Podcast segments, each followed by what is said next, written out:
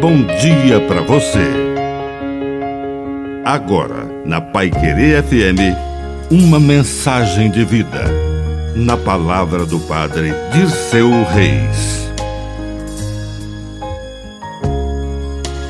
Gritos de fé. Aquele cego e mendigo da periferia de Jericó só tinha gritos de fé, e isso bastou. Muitos diziam que ele se calasse, mas ele continuava a gritar. E Jesus ouviu o seu grito e disse: Vem aqui. Alguém lhe falou: Coragem, levanta-te, Jesus te chama. E o cego só tinha um bem: a sua capa, seu manto, seu cobertor, aquilo que o aquecia durante a noite fria em que passava na rua mas ele não se apegou ao seu único bem.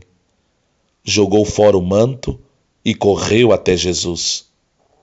E o Mestre curou, pela fé, aquele homem que teve a capacidade e a perseverança de gritar e de não se apegar às suas misérias.